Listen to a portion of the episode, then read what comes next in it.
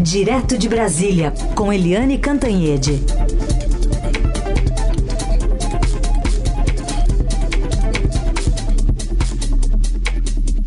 Oi, Eliane, bom dia.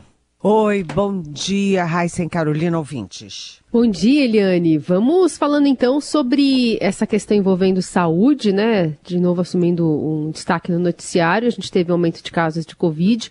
Ontem a ANS já determinou que o uso de máscaras volte a ser obrigatório em aeroportos e aviões no país.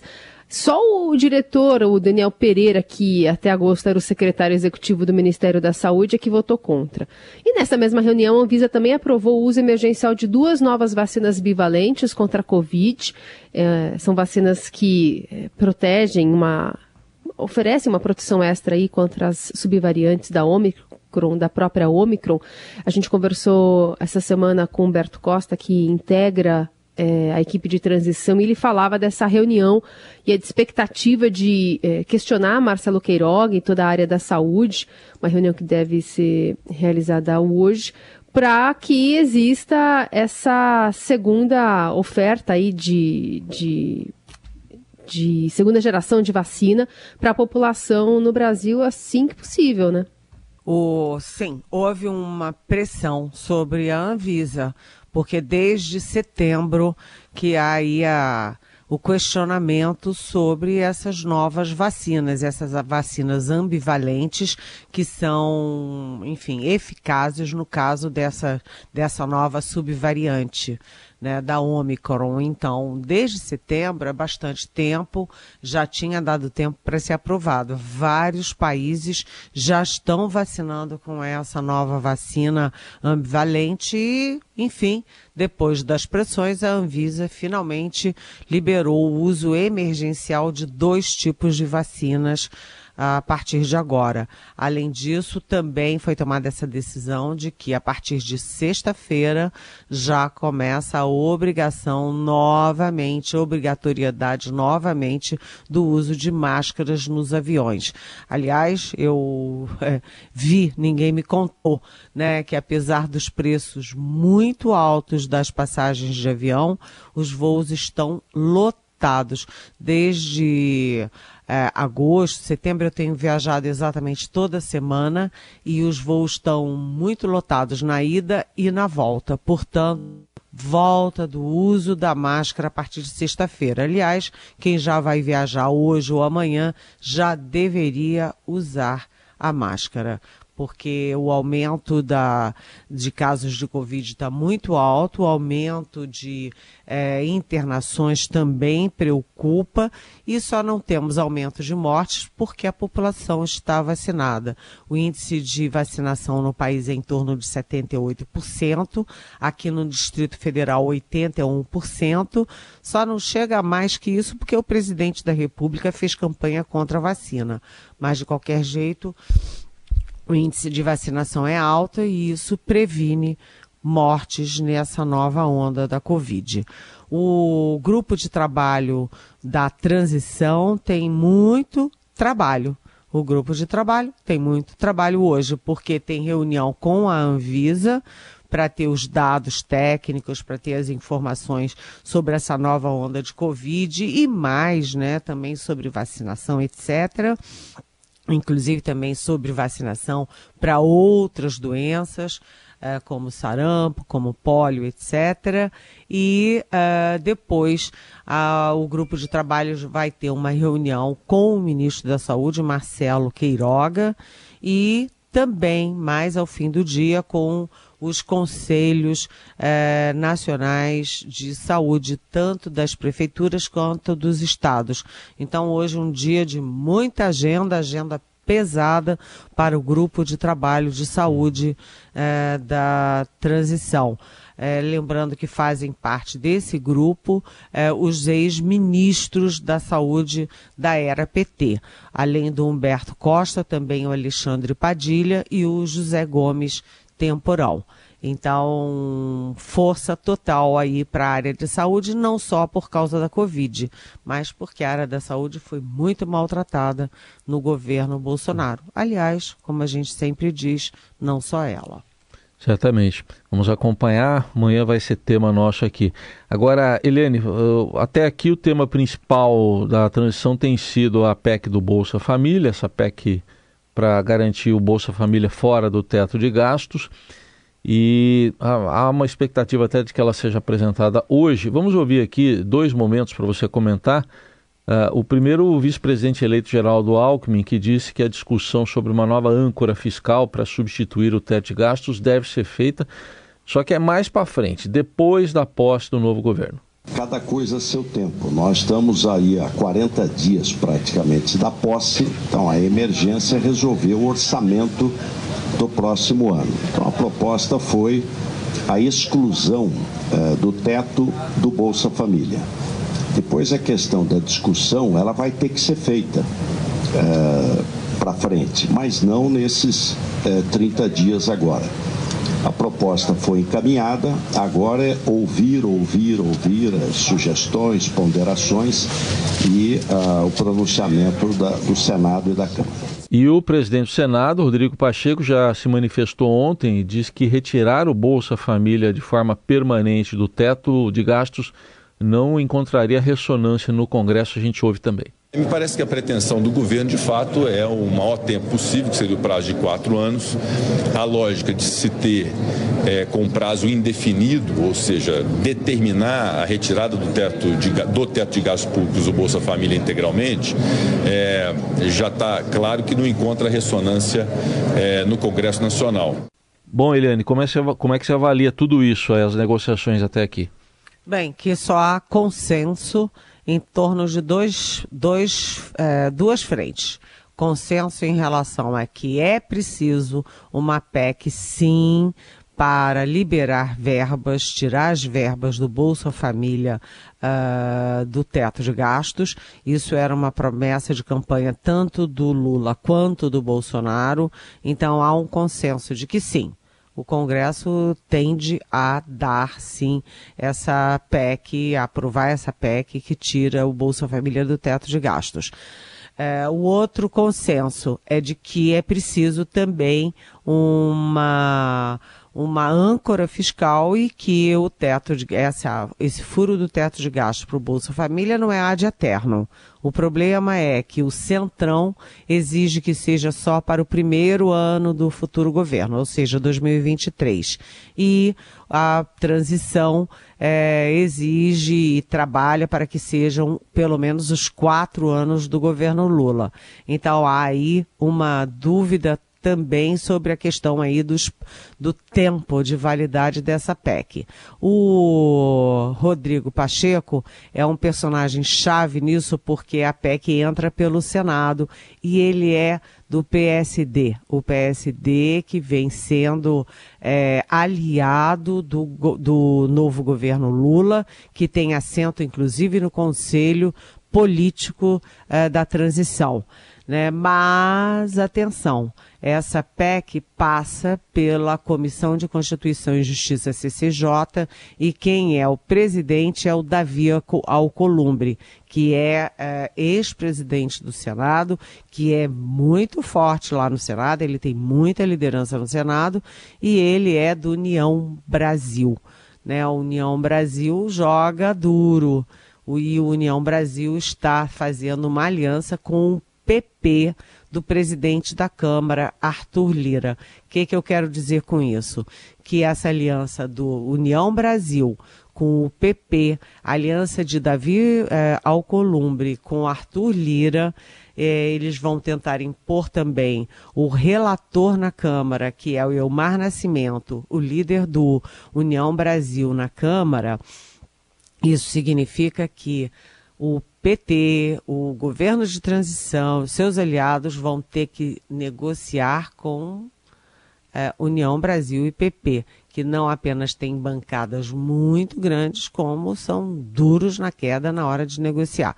Quando a gente olha o Conselho Político da Transição, tem lá o PSD, do, do Rodrigo Pacheco, mas não tem o Arthur Lira, não tem o PP do Arthur Lira, nem tem o União Brasil do Davi Alcolumbre e do Elmar Nascimento. Ou seja, Ai, é duro, viu? É duro. Ganhar a eleição é uma coisa, governar é que são elas. É e agora essa negociação está bastante difícil e o tempo correndo. Faltam 30 dias para o prazo que eles têm para aprovar essa PEC. Deliane Cantanhede conosco para falar sobre esse truco eleitoral aí, porque ontem o TSE colocou um impasse nas mãos da tentativa do PL de anular os votos no segundo turno de 279 mil urnas eletrônicas, o que corresponderia a mais da metade da votação e daria a vitória a Jair Bolsonaro. Então, pediu na conta para colocar também a eleição que é, acabou elegendo uma grande bancada, 99 é, deputados do PL na Câmara também, né, Eliane? O Alexandre de Moraes, em bom português, o Alexandre de Moraes deu um chega para lá no, no Valdemar Costa Neto. O Alexandre de Moraes é engraçado porque ele não tem um jeito muito diplomático, não. Ele tem um jeito mais policial. É pabuf, né? E ele deu um chega para lá. É, o Valdemar Costa Neto que faz jogo duplo.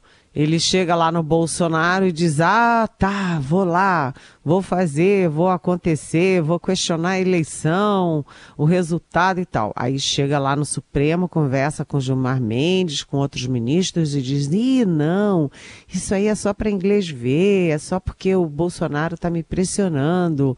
Ele faz jogo duplo, mas passa essa vergonha histórica de chegar lá e apresentar esse tipo de coisa. Vai lá no TSE e diz que o Bolsonaro, na verdade, ganhou por 51% dos votos, porque porque 250 mil uh, urnas estavam sem identificação. Só que uh, a única identificação não é física, é uma identificação digital e é fácil, né? Ontem mesmo, rapidamente, já foi desmentido por vários sites, todo mundo já viu, o próprio Estadão já checou, é, sabe? É um eu, eu fico vendo essas coisas e vejo claramente, eu acho que muita gente vê, que isso é só para dar carne aos leões. O que, que significa? Ah, para estimular essa gente que continua em torno de quartéis e tal, falando com, sei lá, com extraterrestres,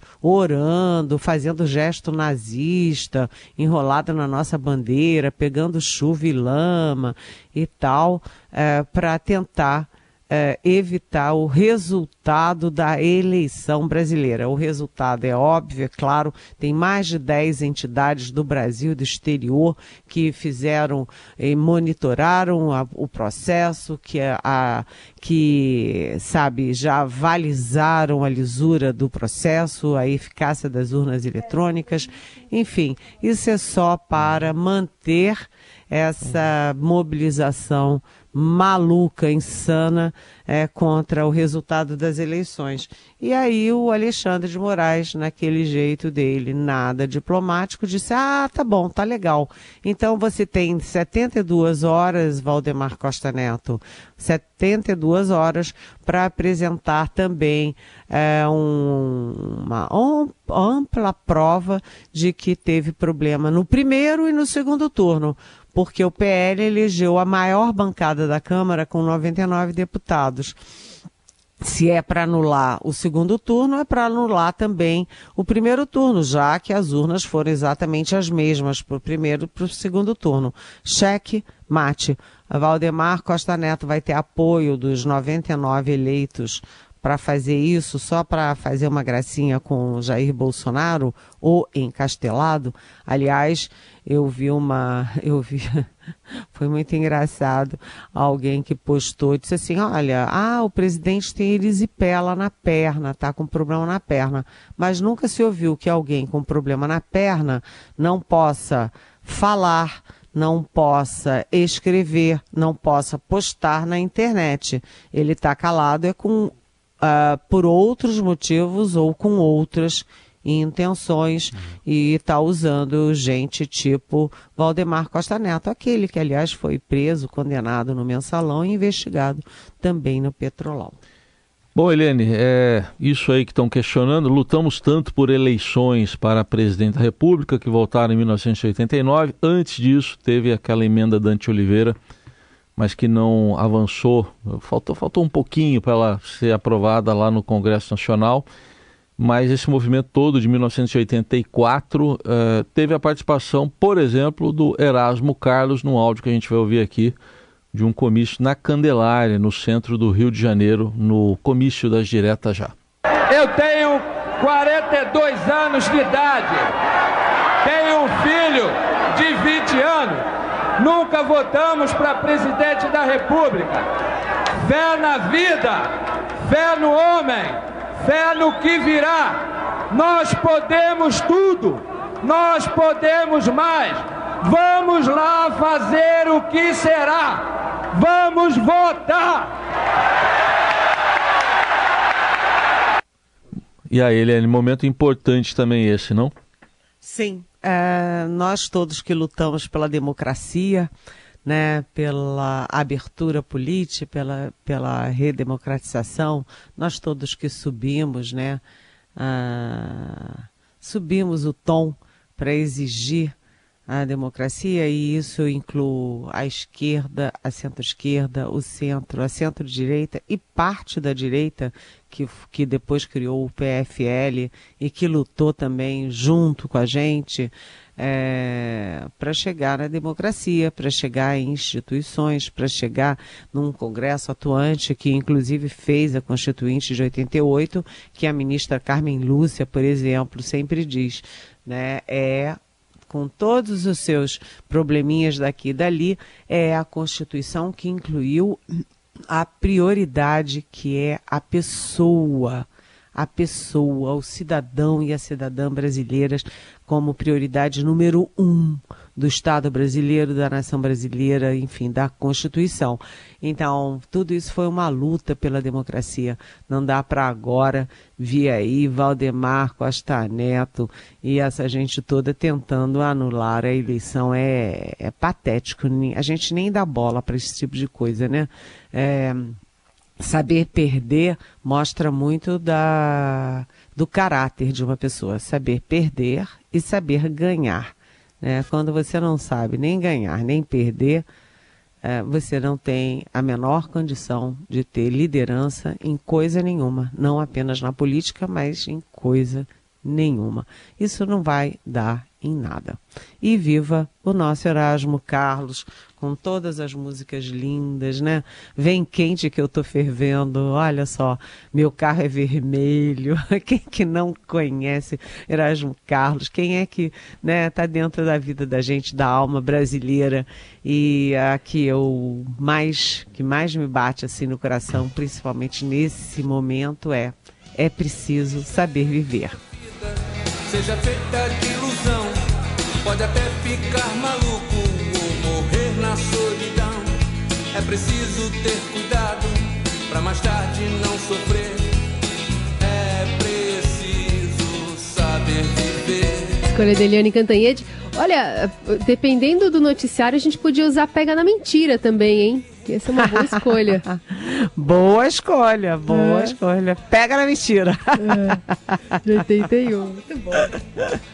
Te lembra da obra. Que, que né? ano que é, Carol, essa música? É de 81. Ah, você gosta desse ano, né? É, mas calhou. Calhou, né? Ela gosta desse ano de 81, viu? E, mas é, é, hoje o Estadão traz uma, uma seleção das músicas essenciais para conhecer Asmo Carlos. E tem essa da Eliane, tem é, Pega na Mentira e tem também Mulher, né? Que é um, quase um hino feminista, ressaltando a beleza, a força da mulher, né? Isso lá atrás, né? Já uhum. falava muito sobre esse assunto, enfim. É. É, hoje é dia também de, de dar é, crédito né, a diversas obras que ficam aí para a eternidade na voz e na composição de Erasmo Carlos. Vamos colocar Igor Miller aqui nessa conversa também, que ele está ouvindo tudo aqui. Bom dia, Igor.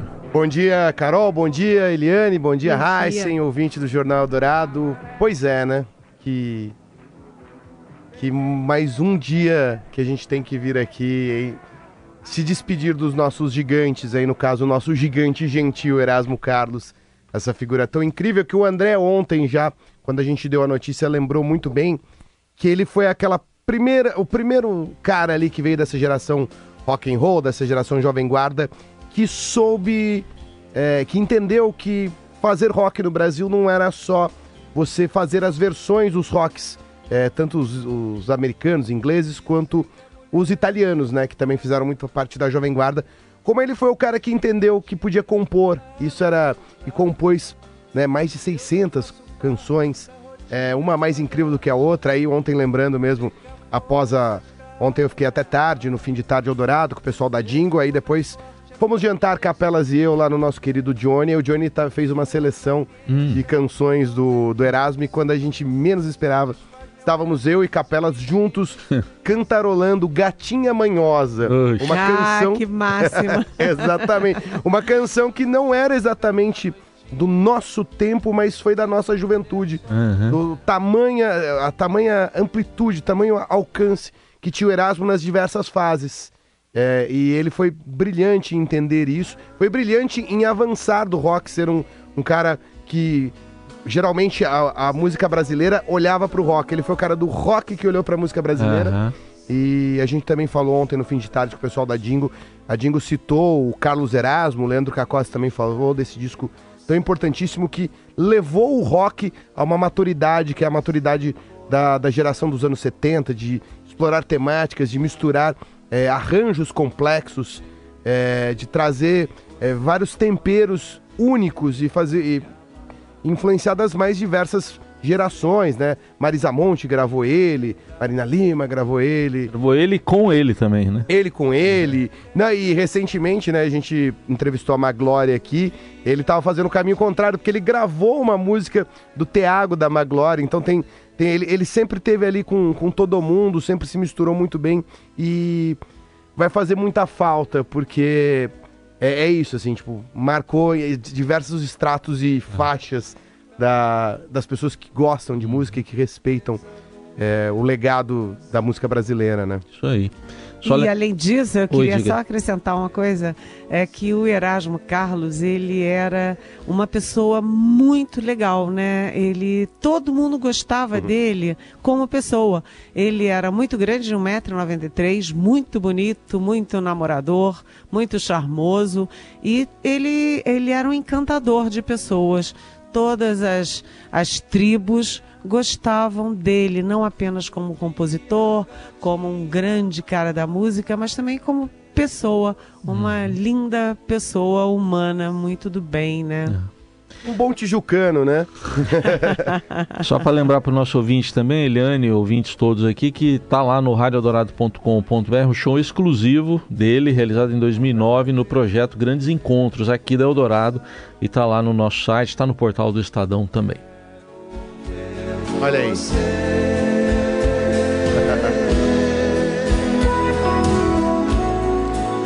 Beijo, Eliane. Até amanhã. Até amanhã. Beijão para vocês. Valeu.